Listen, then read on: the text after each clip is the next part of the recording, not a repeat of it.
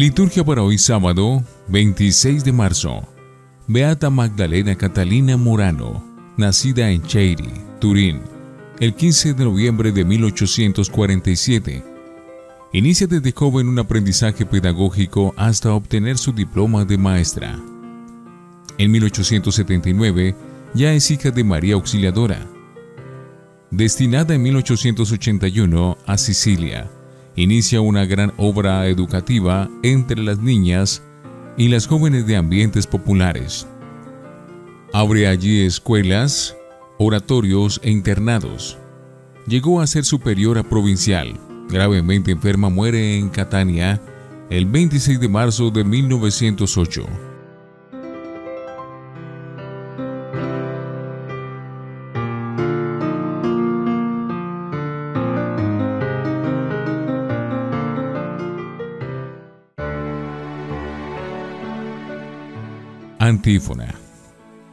Bendice alma mía al Señor, y no olvides sus beneficios.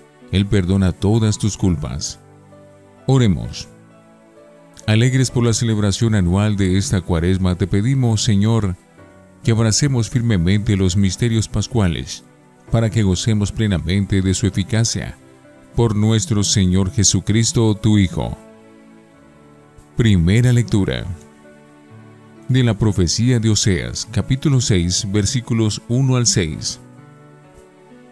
Esto dice el Señor. En su aflicción mi pueblo me buscará y se dirán unos a otros. Vengan, volvamos al Señor. Él nos ha desgarrado y Él nos curará. Él nos ha herido y Él nos vendará. En dos días nos devolverá la vida y al tercero nos levantará y viviremos en su presencia. Esforcémonos por conocer al Señor. Tan cierta como la aurora es su aparición, y su juicio surge como la luz. Bajará sobre nosotros como lluvia temprana, como lluvia de primavera que empapa la tierra. ¿Qué voy a hacer contigo, Efraín? ¿Qué voy a hacer contigo, Judá? Su amor es nube mañanera es un rocío matinal que se evapora. Por eso los he azotado por medio de los profetas, y les he dado muerte con mis palabras, porque yo quiero misericordia y no sacrificios, conocimiento de Dios, más que holocaustos. Palabra de Dios, te alabamos Señor. Salmo 50 Misericordia quiero, no sacrificios, dice el Señor. Por tu inmensa compasión y misericordia, Señor, apiádate de mí y olvida mis ofensas. Lávame bien de todos mis delitos y purifícame de mis pecados. Misericordia quiero, no sacrificios, dice el Señor. Tú, Señor, no te complaces en los sacrificios, y si te ofreciera un holocausto, no te agradaría. Un corazón contrito te presento, y a un corazón contrito tú nunca lo desprecias. Misericordia quiero, no sacrificios, dice el Señor. Señor, por tu bondad, apiádate de Sión, edifica de nuevo sus murallas. Te agradarán entonces los sacrificios justos, ofrendas y holocaustos. Misericordia quiero, no sacrificios, dice el Señor. Honor y gloria a ti, Señor Jesús. Hagámosle caso al Señor que nos dice, no endurezcan su corazón Honor y gloria a ti, Señor Jesús. Del Santo Evangelio según San Lucas, capítulo 18, versículos 9 al 14. En aquel tiempo, Jesús dijo esta parábola sobre algunos que se tenían por buenos y despreciaban a los demás. Dos hombres subieron al templo para orar. Uno era fariseo y el otro publicano. El fariseo erguido oraba así en su interior. Dios mío, te doy gracias porque no soy como los demás hombres, ladrones, injustos y adúlteros. Tampoco soy como ese publicano. Ayuno dos veces por semana y pago el diezmo de todas mis ganancias. El publicano, en cambio, se quedó lejos y no se atrevía a levantar los ojos al cielo. Lo único que hacía era golpearse el pecho diciendo, Dios mío, apiádate de mí que soy un pecador. Pues bien, Yo les aseguro que éste bajó a su casa justificado, y aquel no, porque todo el que se enaltece será humillado, y el que se humilla será enaltecido. Palabra del Señor. Gloria a ti, Señor Jesús. Oremos. Oh Dios, por tu gracia, nos permites tomar parte en tus misterios con pureza de espíritu. Concédenos que, al venerar adecuadamente su enseñanza, podamos rendirte una alabanza perfecta. Por Jesucristo nuestro Señor. Antífona. El publicano, quedándose atrás, se golpeaba el pecho diciendo, Oh Dios, ten compasión de mí, que soy pecador. Oración después de la comunión. Concédenos Dios misericordioso, que tratemos con sincero respeto y que siempre recibamos con espíritu de fe los santos misterios que frecuentemente celebramos. Por Jesucristo nuestro Señor.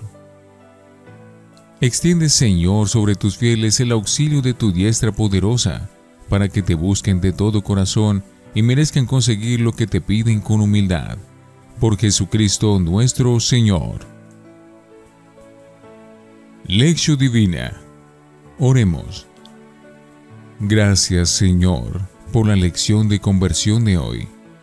Haznos entender que somos tan fariseos como pecadores, tan hipócritas como medianos, tan necios como soberbios.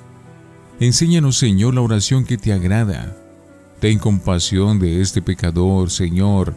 Yo no soy digno. Tú sabes muy bien lo miserable y despreciable que soy. Pero tu ternura, tu amor y tu perdón no tienen límite. Por eso salvas a todo el que se acoge a tu misericordia. Bendito seas por siempre, Señor. Amén. Lectura. Religiosidad de pacotilla. El contexto de la lectura del profeta Oseas es una liturgia penitencial del pueblo israelita que, ante el peligro de una inminente invasión asiria, siglo VIII a.C., espera obtener el perdón de Dios. Pero éste les previene de la inutilidad de una conversión superficial y de un culto hipócrita tan efímero como nube mañanera, como rocío de madrugada que se evapora. El Señor quiere misericordia y amor más que sacrificios, conocimiento de Dios más que holocaustos. En la misma idea abunda el salmo responsorial, el miserere, salmo penitencial por excelencia. A esa religiosidad interior y auténtica se remite también Jesús en la parábola del fariseo y del publicano, que acuden al templo a orar. Jesús pretende mostrar gráficamente la misericordia de Dios, que apareció visiblemente en él mismo, quien vino a salvar lo que estaba perdido.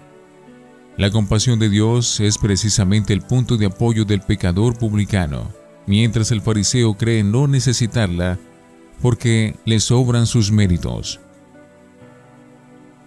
La lección de la parábola evangélica es que agrada más a Dios un pecador penitente que un orgulloso que se cree justo. Por eso, el despreciable cobrador de impuestos, ladrón y estafador, alcanza la justificación de Dios, es decir, su salvación, y el fariseo intachable no. Porque la salvación no es fruto de los méritos de nuestras buenas obras, sino pura gracia y favor de Dios, que por la fe nos hace hijos suyos en Cristo y en el Espíritu. Son dos tipos distintos de religiosidad los que Jesús opone, encarnándolos gráficamente en protagonistas tan dispares como el fariseo y el publicano. Así se indica al comienzo. Jesús dijo esta parábola por algunos que, teniéndose por justos, se sentían seguros de sí mismos y despreciaban a los demás es decir, los fariseos, y cuantos siguen su línea. Como por desgracia el fariseísmo sigue estando vivo y todos poseemos parcelas personales de esta falsa actitud religiosa, la de quien se autojustifica mientras condena a los otros, los destinatarios globales de la parábola somos todos, y cada uno de nosotros, tan proclives a una religiosidad de pacotilla.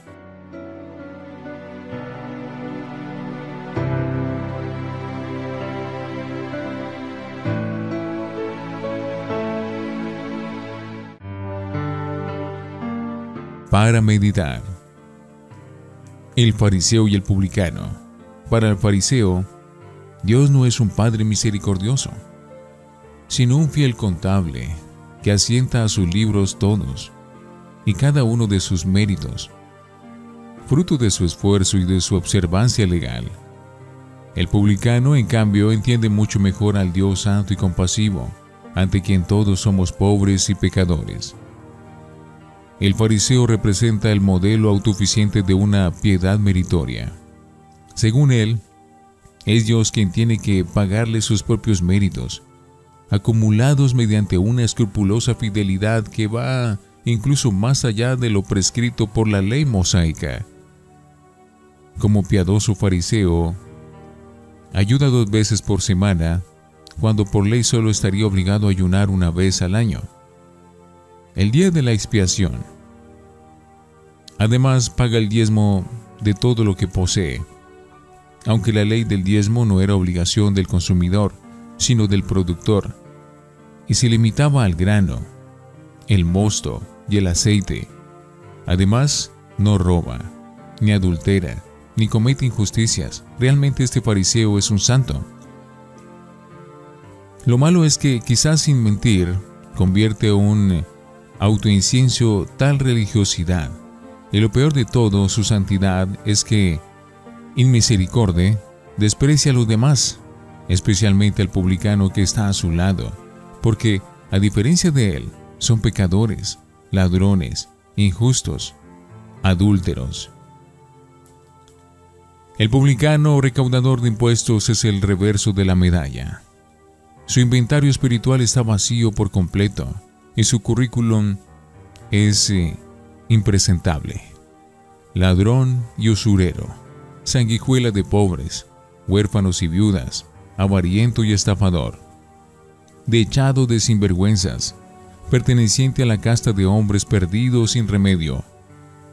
Por eso en su oración comienza por reconocerse pecador y culpable ante Dios. Pues bien, el desenlace de la escena parabólica es que el publicano volvió a su casa justificado por Dios, pues halló gracia ante él. Y en cambio, el fariseo no. Los prototipos contrapuestos del fariseo y del publicano, traducidos a términos actuales, quieren decir que somos fariseos cada vez que apelamos a nuestra buena conducta ante Dios para reclamarle su recompensa, para creernos mejores que los demás y despreciar a los nuevos publicanos de nuestra sociedad. Marginados y mendigos, alcohólicos y drogadictos, divorciados y abortistas, timadores y aprovechados, madres solteras, prostitutas, gitanos, emigrantes, etc.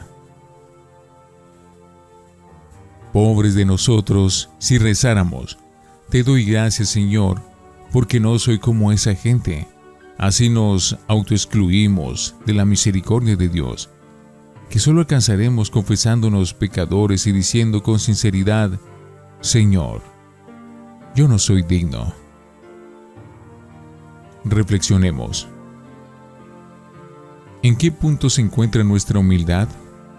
¿Alimentamos en nosotros prejuicios que nos llevan a marginar y despreciar a los hermanos? Oremos. Nosotros encasillamos fácilmente a los demás, pero tú brindas siempre una oportunidad de conversión, porque crees en el hombre a pesar de todo. Líbranos, Señor, de la religiosidad de pacotilla, y haz que la brisa de tu misericordia ore nuestro corazón con la esperanza y el gusto de tu banquete de fiesta. Amén.